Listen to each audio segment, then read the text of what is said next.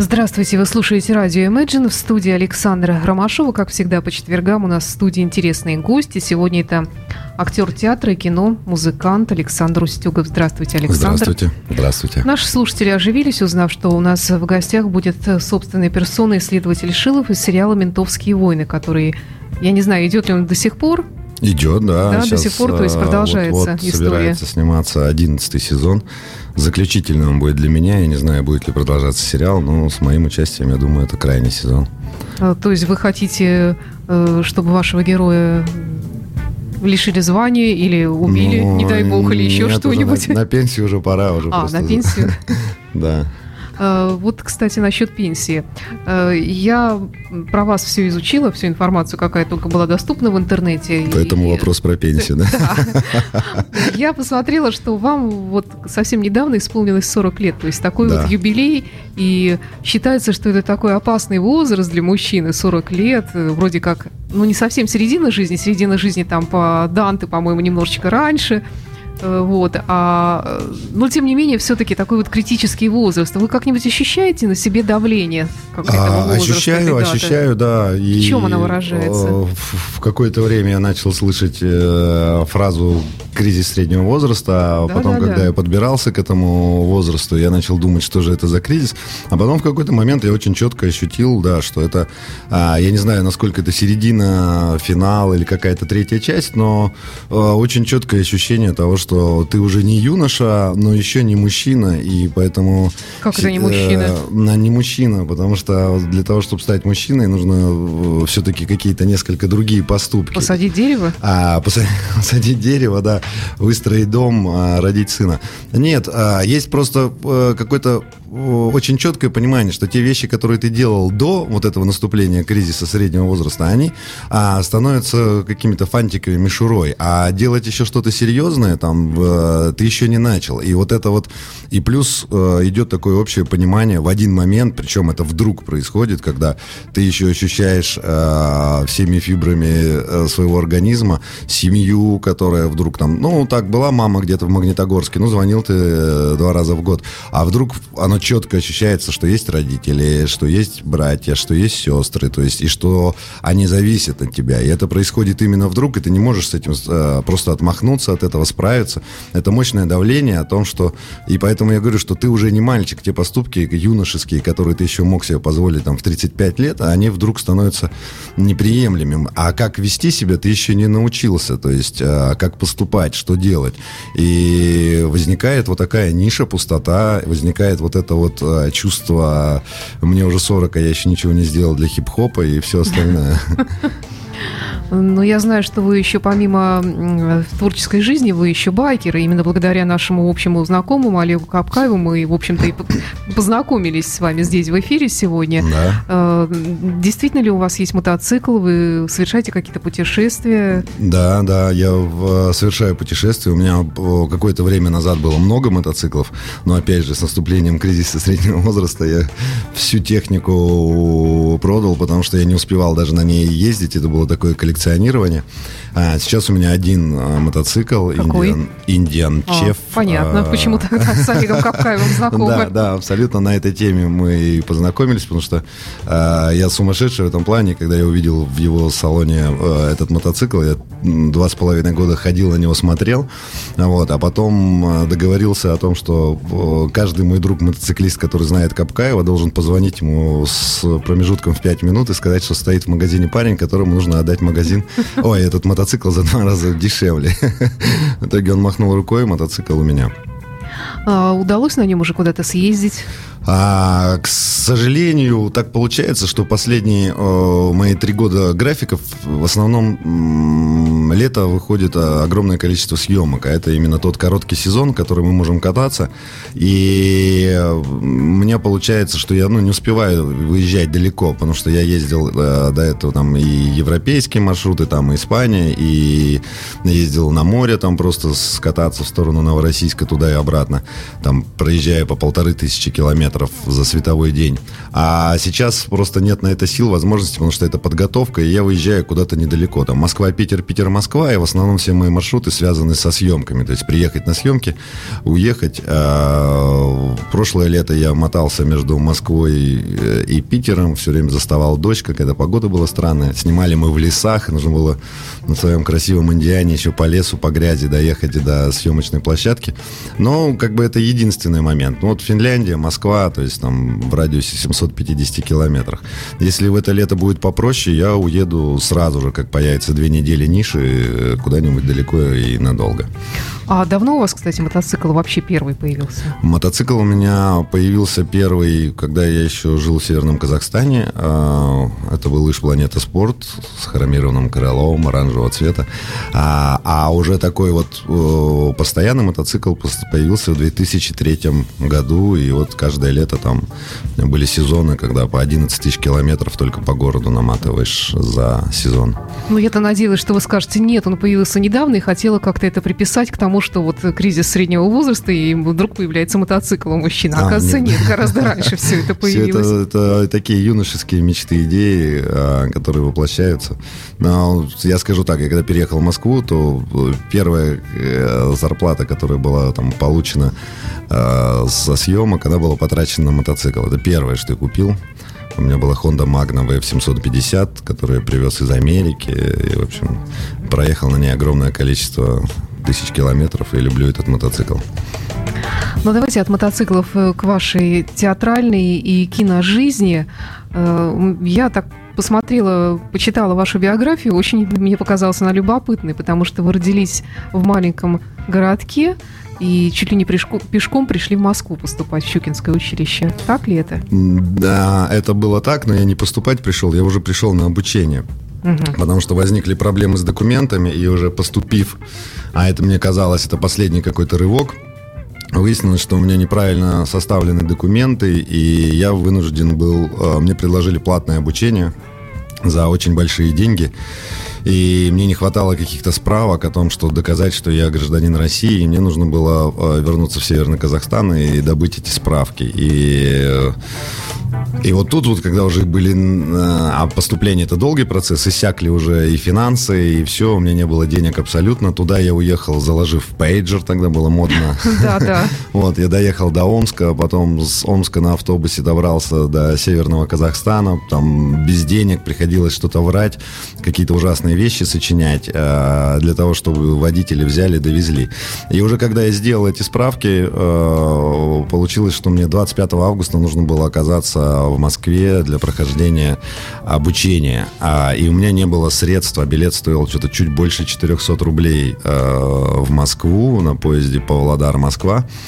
А, этих денег не было, и как-то не было ни у кого занять. И я понимал, что впереди у меня 10 дней, и за 10 дней средства не появятся, заработать я их не смогу. И нужно просто идти пешком. И первые 100 километров я прошел в чистую пешком.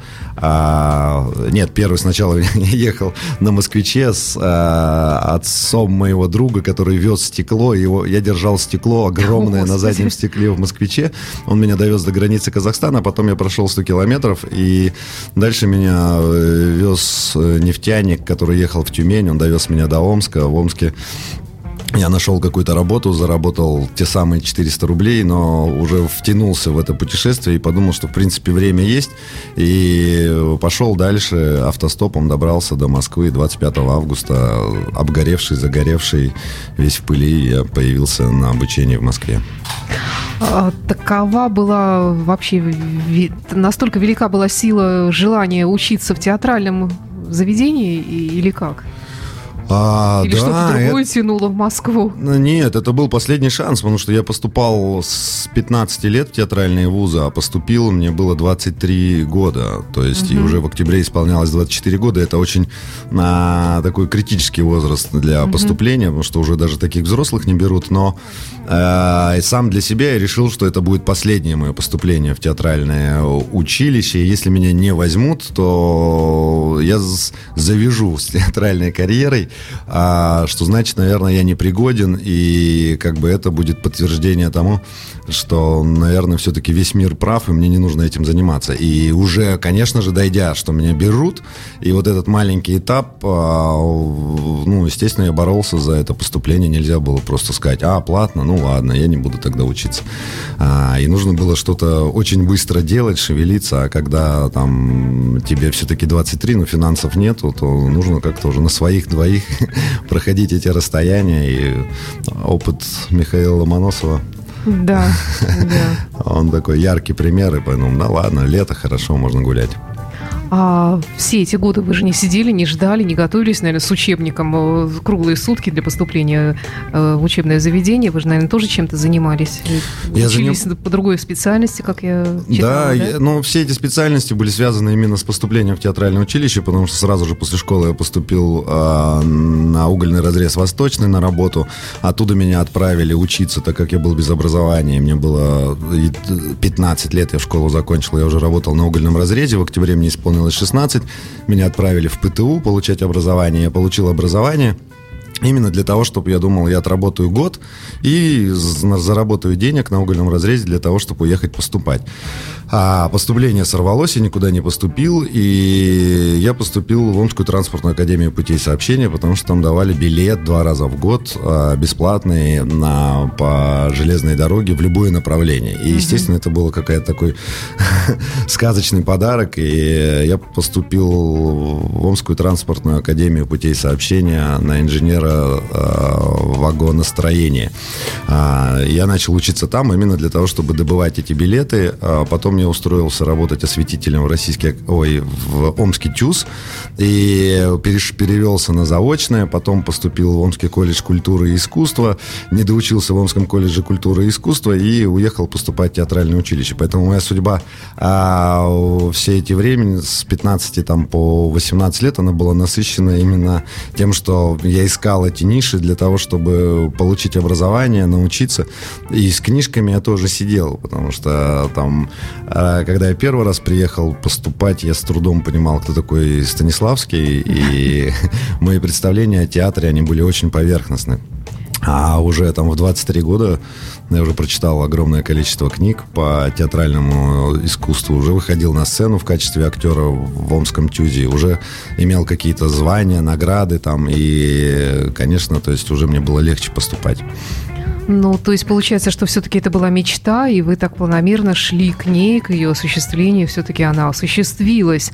Но вы же не, не просто не, не с того ни с сего решили поступать именно в театральный институт, а вы же, наверное, где-то занимались самодеятельностью до этого да, еще в школе, да? в самодеятельности. Как, какие-то были шаги, да. какие-то были посылы к этому. Не просто же так, вот, вот я артист и поехал поступать. Нет, я занимался театральной самодеятельностью, играл в КВН, у нас был народный театр «Данка», а, под управлением Шрубковского. А, это было прекрасное время, и а, это было опасно в маленьком городке шахтерском с уголовно-романтической направленностью уходить в театральный кружок. То есть в основном все ходили в кружок бокса, и тяжелой атлетики, и поэтому даже так во дворе признаться, там, что ты занимаешься там драматическим искусством, это было сложно.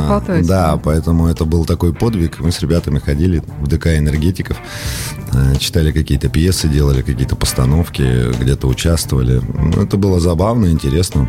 Ну, то есть для равновесия вы занимались боксом, как я читала. Да, для того, чтобы иметь право заниматься тем, чем ты хочешь, нужно было... Искусством. да, параллельно посещать э, секцию бокса, и для того, чтобы отстаивать право на занятие театральным искусством, потому что вопросы не всегда решались словами, и нужно было посещать секции. Поэтому у меня было все распланировано, и э, после школы у меня был понедельник, среда, пятница, суббота занятия боксом, вторник, четверг, воскресенье занятия в театральном, днем я занимался в художественной школе, то есть я заполнялся полностью для того, чтобы иметь какую-то базу для поступления в театральный институт. А боксерские навыки приходилось ли когда-нибудь принимать уже, применять уже во взрослой жизни? Вопрос сложный. Но, наверное, бокс это ведь не просто умение а, ударить человека и знать, как это сделать э, максимально быстро и технично. Бокс развивает в первую очередь это умение а, подниматься, а, умение стоять на ногах, умение проигрывать и двигаться дальше. Потому что пропустить удар, как говорил Рокки, встать на ноги, это физика, а пропустить удар, встать на ноги и продолжить бой, это уже характер. И это в первую очередь воспитание характера, потому что ты выходишь в ринг э, с человеком, который имеет желание э, тебя победить, и ты противопоставляешь себя ему, и как бы для этого нужны тренировки, для этого нужно включать мозги и в первую очередь иметь характер, потому что когда тебе страшно, больно, главное не опустить руки, идти вперед и продолжать бой, биться. Поэтому это о, нельзя сказать, что бокс это только умение избить человека. Бокс это в первую очередь э, развитие характера, и поэтому на, там, спортсмены, которые там индивидуалисты, там, штангисты, там, боксеры, э, которые занимаются единоборствами, они, как правило, хорошо потом э, развиваются и в бизнесе, и там, в сферах управления, и еще в чем-то, потому что в первую очередь это характер. То есть характер у вас есть? Ну, наверное. А часто приходится им пользоваться? А, ну, мне кажется, это такое... Э, Проявлять его. Это ж характер, это не пальто, которое там можно надеть, э, выходя из дома. Характер у меня скверный, проявляется он э, иногда помимо моей воли и приносит массу неприятностей. Но что делать, так, так и так я устроен. Но я работаю над собой. Я предлагаю прерваться на пару минут, послушать э, хорошую рок-н-ролльную музыку. Напомню, что на студии сегодня российский актер театра и кино, телевидения, режиссер театра и кино, музыкант, э, байкер э, Александр. Продолжим через пару минут.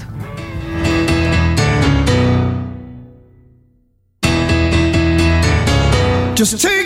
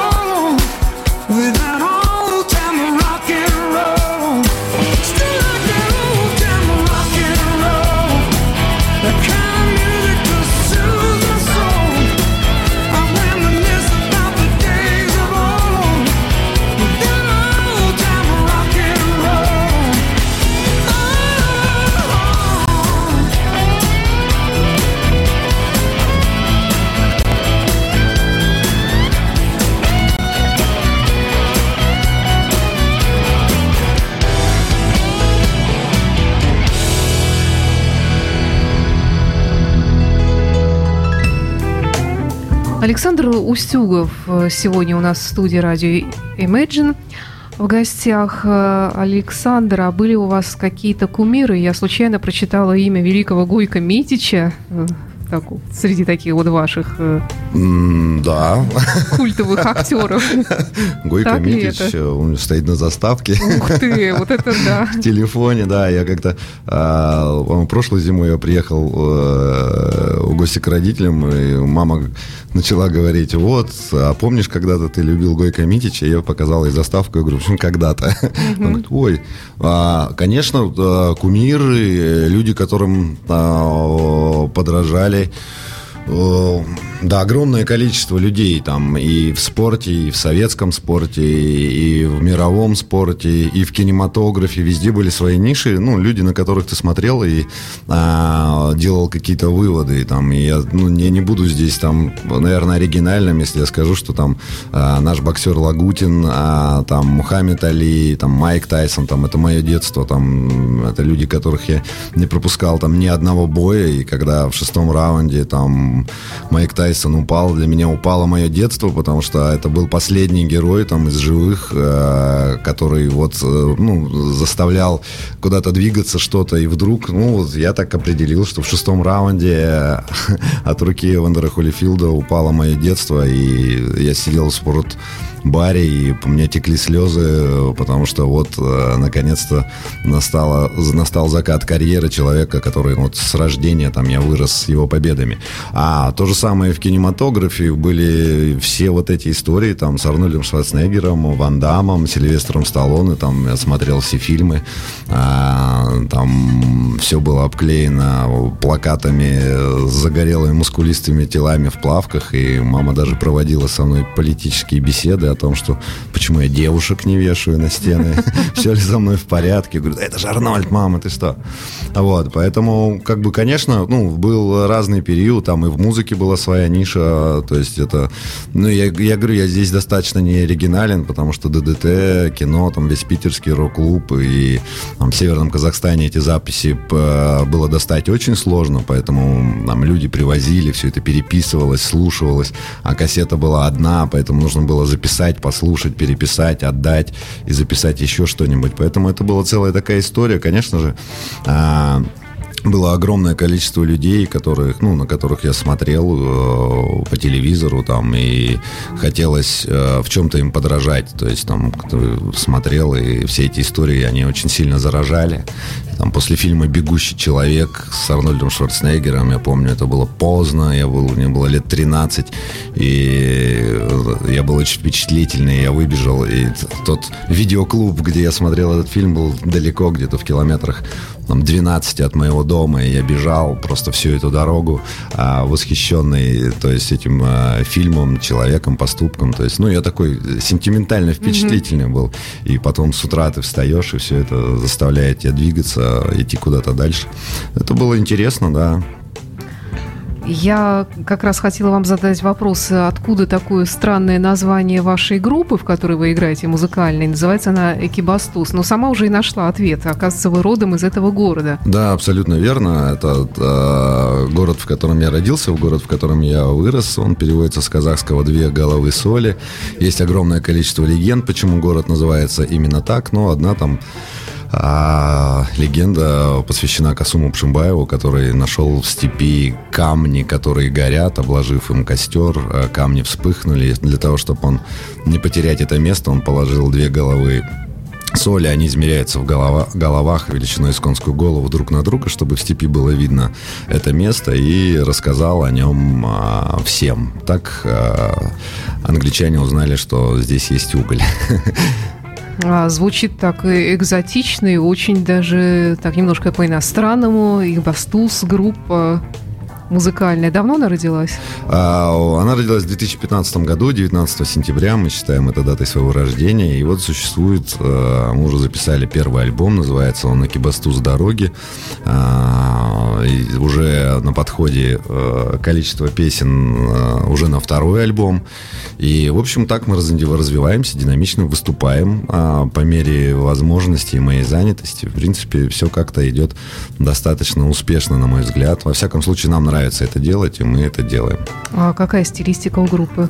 А... Я немножко послушала, если честно, но не, не, не, не было времени предаться а, Стилистика, такому мы себя называем советский фанк, это то, к чему мы стремимся, и то, а. чего мы хотим играть. Это, опять же, музыка моего детства, это та ниша 70-х, 80-х годов, когда американские, африканско-американские ритмы э, хлынули на нашу эстраду, и для джазовиков, которые там появились чуть позже, это была слишком простая музыка, а на эстраде она прижилась, и это те ритмы, которые в детстве там восхищали меня, то есть это наша икона, это оркестр под управлением Гороняна, и мы э, пытаемся смещать и также грувить, э, поэтому угу. вот мы разбираем его оркестровку, пытаемся играть так же, и у нас есть э, песня Владимира Высоцкого «Корабли».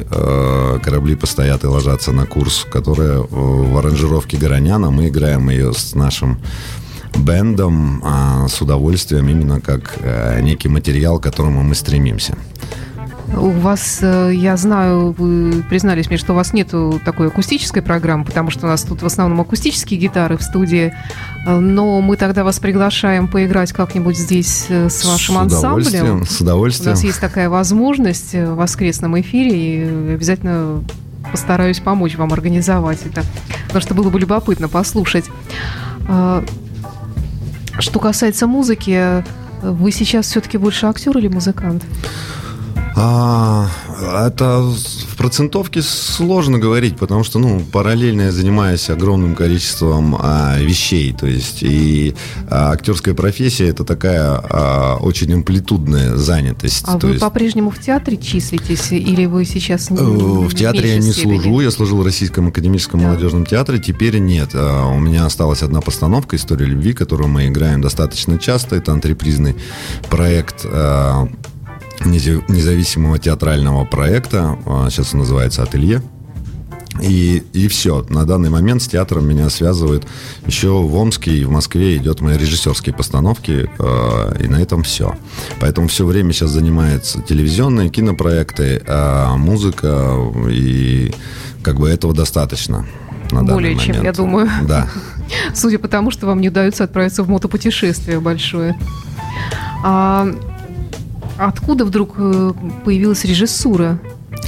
Режиссура это достаточно странная история такая, потому что ну, э, я никогда не отделял одно от другого, и для меня режиссура это была есть часть актерского мастерства. И еще в Омске я начал как-то так э, проявлять свои таланты, что-то делать, что-то ставить. Э, я учился у Владимира Александровича Рубанова, который с удовольствием преподавал мне режиссуру, и даже это были иногда индивидуальные занятия, а он один из величайших, на мой взгляд, э, режиссеров, э, в которого было чему поучиться. И уже поступив в театральное училище э, имени Щукина на первом курсе, я уже, естественно, начал как-то проявлять свои режиссерские таланты, и как бы даже однокурсники с удовольствием, и старшие курсы, я уже на первом курсе делал отрывки для, четвер... для четвертых курсов, и уже был какой-то такой кредит доверия, потому что эти отрывки имели успех, и, соответственно, соответственно, там мои однокурсники тоже я помогал, смотрел, подсказывал. И уже на третьем курсе начал делать э, дипломный спектакль «Зори здесь тихие», который был как э, моя режиссерская работа. А вы сами выбирали училище. именно это произведение? А, нет, не сам. А, это возникло таким образом, что у нас осталось без дипломных спектаклей огромное количество девушек, их было семь, они были прекрасные, талантливые, и мой однокурсник Денис Шевченко сказал, что давай делать именно этот материал. А, у меня были сомнения, но как бы я говорю, хорошо, давай попробуем. Мы сделали 40-минутный отрывок, и кафедра утвердила и позволила нам делать дипломный спектакль. Это бывает нечасто в театральных училищах, но наряду с педагогами я был режиссером режиссером. А, это назывался «Самостоятельный спектакль». И мы его играли как э, в рамках дипломного проекта. А, вот такой, может быть, банальный вопрос, но все мы знаем фильм, экранизацию э, этого произведения Бориса Васильева. И э, как-то вот после такого известного фильма, нашумевшего, который все знали, все любят, он такой культовый фильм, э, ставить спектакли. Э, сложно ли, легко было найти что-то новое или как, как это а, происходило? Не сложно, нет. Э, мы ставили спектакль э, после огромного количества лет, как он игрался, не игрался уже в театре на Таганке, и э, в то время, когда Борис Васильев, э, там фильм с Ростоцкого вышел, это 70-е, начало 70-х годов, тогда еще в зале находились э, люди, которые прошли войну, да. и условность э, театра э, и кино, она э, не нужно было людям объяснять, что такое Вторая мировая война, и поэтому там постановка на Таганке, она была достаточно очень условная. Люди выходили в наглаженных формах, начищенных сапогах, декламировали, ну, это такая mm-hmm. форма форма была поэтического театра на Таганке, и зрителю было все понятно, то есть абсолютно все понятно, не нужно было ничего объяснять. А в нашем же случае уже прошло огромное количество времени, потому что мы делали это 92 ой, 2002-2003 год, и уже некая э,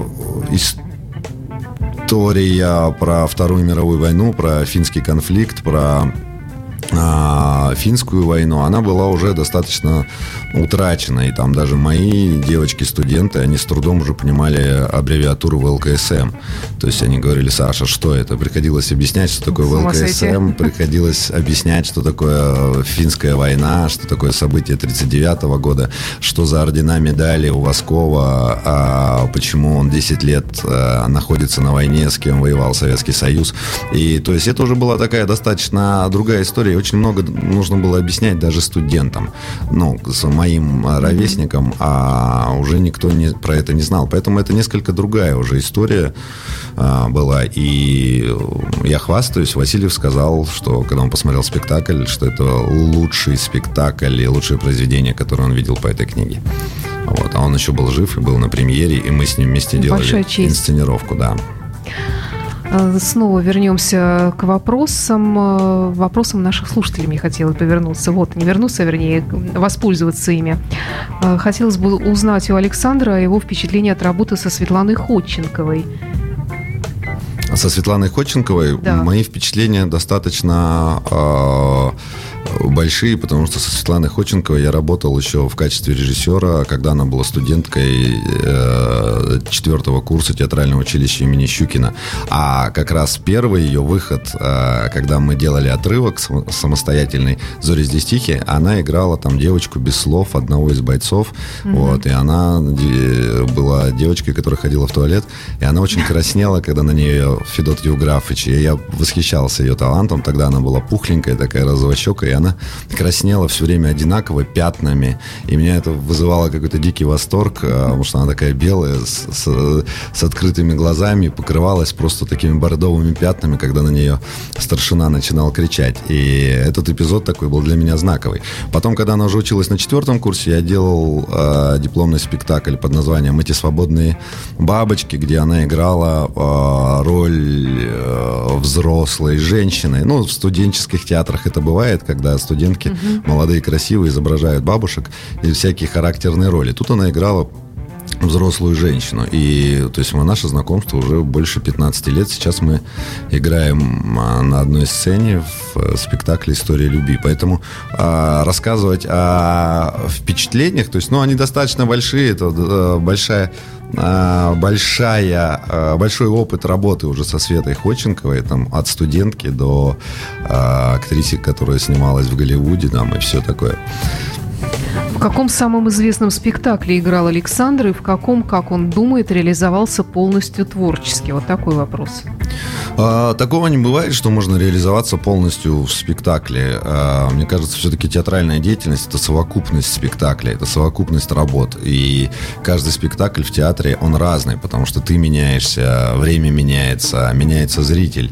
И есть огромное там количество работ, которые для меня являются знаковыми. Там, допустим, а,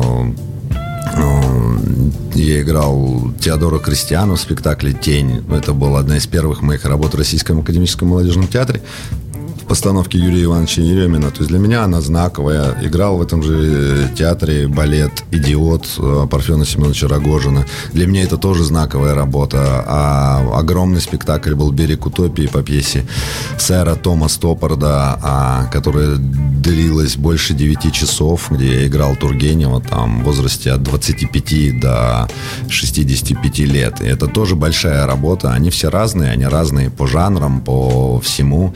И и эти работы я не могу разделить. Это там, ну, это большой театральный опыт, который там Российский академический молодежный театр предоставил. А в Омском тюзе я играл то, почему я сейчас скучаю, допустим. Это образ деревянного солдата в спектакле Урфин Джус и его деревянные солдаты. И для меня это тоже огромнейший опыт, и это прекрасная работа. Вообще работать в детском театре, работать с детьми, играть э, спектакли в 11 утра, играть э, кактусы, АО, кабачка, собачек.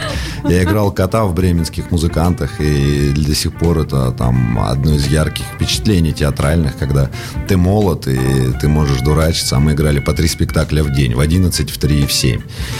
И поэтому здесь нельзя выделять. Это какой-то большой театральный путь, все эти работы разные, и каждая любима по-своему. То есть э, у меня нет такого, что я реализовался полностью в коте в бременских музыкантах. Такого не бывает.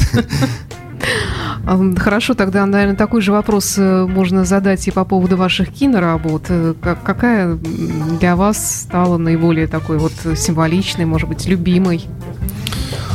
А, любимые работы, ну вот очень мало по, зрителей почему-то знает по телевизионному сериалу «Ментовские войны», поэтому если кто-то слышит и не видел, допустим, работы «Отцы и дети» да. в постановке Авдотьи Андреевны Смирновой, то я рекомендую посмотреть. Это очень мощная, сильная работа, э, на мой взгляд, э, и режиссерская, и текстовый материал там э, достаточно плотный, мощный, и все-таки это классика. И я думаю, что ну, вряд ли кто-то возьмет возьмется за экранизацию отцов и детей еще там ближайшие 10 лет, поэтому там для школьников, которые не хотят читать, а будут смотреть в интернете, наверное, это будет единственной а, я, к сожалению, не видела. с материалом. А вот посмотрите. Все а близко к оригиналу? А это полностью да? текст оригинала, да? то есть не изменено ни буквы.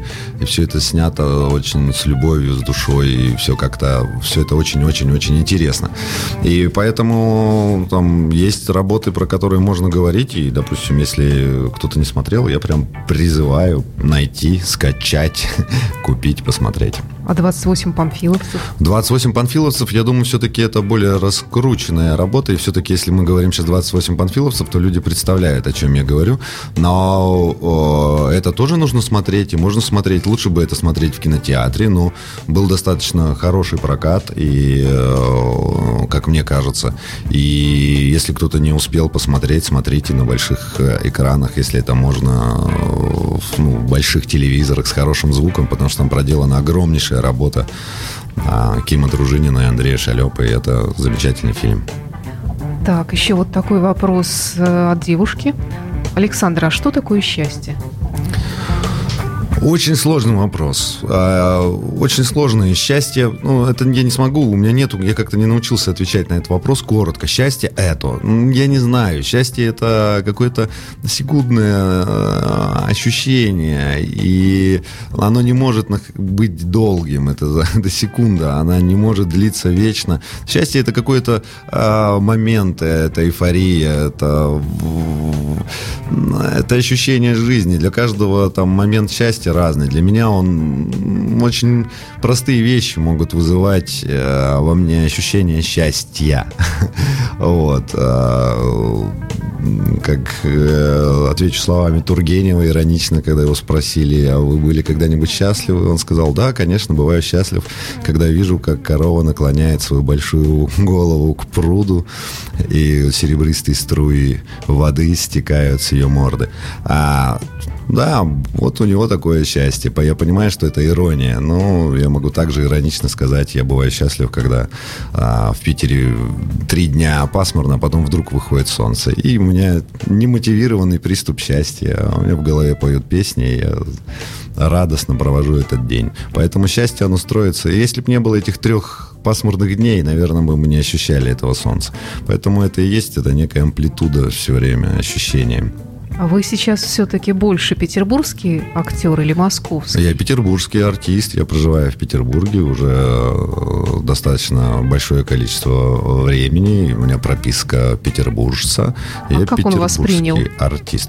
Меня хорошо принял э, хорошо. Я благодаря телевизионному сериалу «Ментовские войны», который снимался на протяжении огромного количества э, времени, 10 лет практически, а, я по полгода был в Петербурге, поэтому а, у меня не было переезда в Петербург, я просто в какой-то момент здесь остался. И мне здесь нравится, мне здесь нравилось, мне сюда нравилось приезжать, мне нравится сюда возвращаться.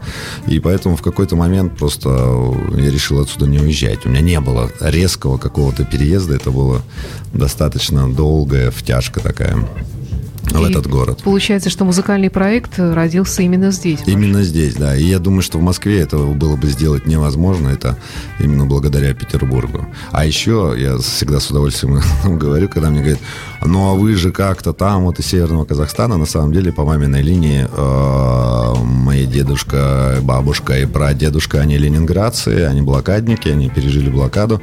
Дедушка командовал обороной Ленинграда, он был командующий эскадрильей, погиб под Гатчиной 10 сентября 1941 года, не взлетев с аэродрома. Был военный летчик, который участвовал в кампаниях 37-39 года. И то есть э, я не просто переехал mm-hmm. в Ленинград, потому что они здесь жили, существовали, пережили блокаду блокаду, и потом уже переехали в Сибирь. После, после э, это была эвакуация. Их угу. отправили туда именно как э, э, родственников командующего состава. Вот такая история. Поэтому, да. как бы, к Ленинграду я, у меня есть корни ленинградские, поэтому, наверное, я себя здесь хорошо ощущаю. Еще один вопрос от девушки тоже. Э, я, правда, не совсем поняла, но, может быть, вы поймете. Что для вас удовлетворенность в текущей жизни, счастье или успех?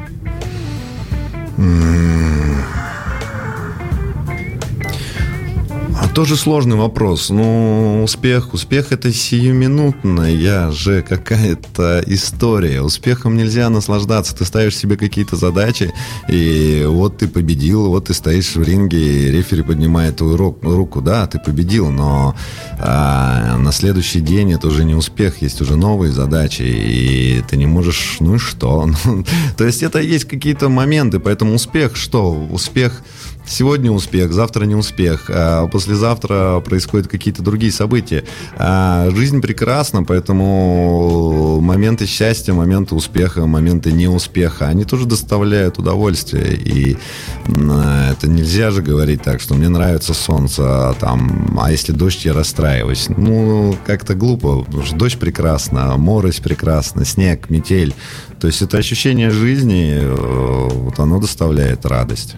Вы сказали, что упомянули такое слово, как задачи. То есть вы все время ставите себе какие-то задачи и выполняете ли их? Или это, может быть, мечта, к которой вы стремитесь? Какая-то цель у вас конечно. есть такая? Да, да, Какая? да, абсолютно. Если не секрет. Я не буду раскрывать своих целей, потому что, как показывает практика, всегда это... Хочешь рассмешить Бога? Да, да, да, это приблизительно так. Конечно, каждый день, каждый э, какой-то период ты ставишь себе какие-то цели, ты ставишь себе какие-то графики, какие-то сроки, ты пытаешься в них э, влезть или не влезть. Поэтому, конечно же, ты назначаешь себе какие-то даты, к которым ты стремишься сделать то или иное. Там это получается или не получается, но, э, конечно, каждый день утро и вечер предыдущего дня начинается с построения планов, ну и, конечно же, мечтаний, которые, может быть, несбыточны, но иногда приятно помечтать. Там, хочу, чтобы было так, или хочу, чтобы было так. Если закончится следователь Шилов, э, вам вообще будет э, его не хватать или нет, появится кто-то другой? Нет, у меня нет таких привязанностей к ролям, потому что э, у нас есть разные, э, раз, у нас со зрителем разные впечатления от Шилова. Мое впечатление от него это именно в момент работы до команды стоп. А зрители же смотрят его по телевизору и несколько в другом контексте. Поэтому мой Шилов и Шилов э, телевизионных смотрителей это два разных персонажа, они не пересекаются. Мой персонаж испытывает голод, холод, мне больно mm-hmm. на площадке, это смены по 12 часов и более. То есть это работа. И поэтому, когда я даже краем, я не смотрю сериалы, но когда я краем глаза вижу эти работы по телевизору, то есть я вижу кадры, я вспоминаю, как было холодно, как было грустно, как, какие события происходили в этот день, помимо того, что мы видим в кадре. И поэтому у меня несколько другой ассоциативный ряд идет с персонажем. Э, и я не могу воспринимать его так же, как воспринимает зритель. Поэтому для меня, ну, Шилов не закончится, просто закончится очередная работа, будет другая работа. Э, и у меня нету печали по этому поводу, что я буду расстраиваться. Нет. Вы когда вспоминали детские спектакли, спектакли детей, спектакли в Тюзе, вы сказали такое замечательное слово «подурачиться». Э, и вот это слово, оно, наверное, обозначает все то, за что мы любим старые фильмы, старых актеров, которые, мне кажется, снимались вот именно не за деньги, а вот именно за, то, за удовольствие и вдоволь удавалось им именно подурачиться в таких фильмах, в том числе и в детских фильмах. А сейчас удается подурачиться хоть где-то вообще? Конечно, ничего не изменилось. Мы дурачимся на спектаклях, и э, каждый спектакль, зритель наверняка этого не замечает, ну, я надеюсь, но бывают и расколы, бывают и смешные ситуации там за кулисами, перед спектаклями, во, во время съемок то же самое. То есть и бывает там, когда просто это, естественно, не входит в фильм, потому что мы играем там серьезные персонажи, когда просто там по 10 минут не можешь произнести реплику, потому что ну, на, на площадке стоит хохот, и потом собираешься и дальше играешь серьезно. Но, конечно, это все. А иначе как? Это же, это же жизнь, и если съемочный процесс занимает 12 часов э, в день и 360 жизни. дней в году, да, это и есть жизнь. Поэтому, если она еще будет, не будет приносить удовольствие, ну, зачем этим заниматься? Поэтому это и есть такая э, жизнь. Ну, вот, к сожалению, наше время и истекло на сегодня. Вот, большое вам спасибо, Александр. Было с вами интересно. Я надеюсь, что вы появитесь теперь у нас еще в своем музыкальном проекте. Давайте. Здесь. И напомню нашим слушателям, что это был актер театра и кино, музыкант, байкер Александр Устюгов. Спасибо вам и до встречи в нашем Спасибо эфире. вам. Приходите Хорошего еще. Дня обязательно. Спасибо, всего доброго.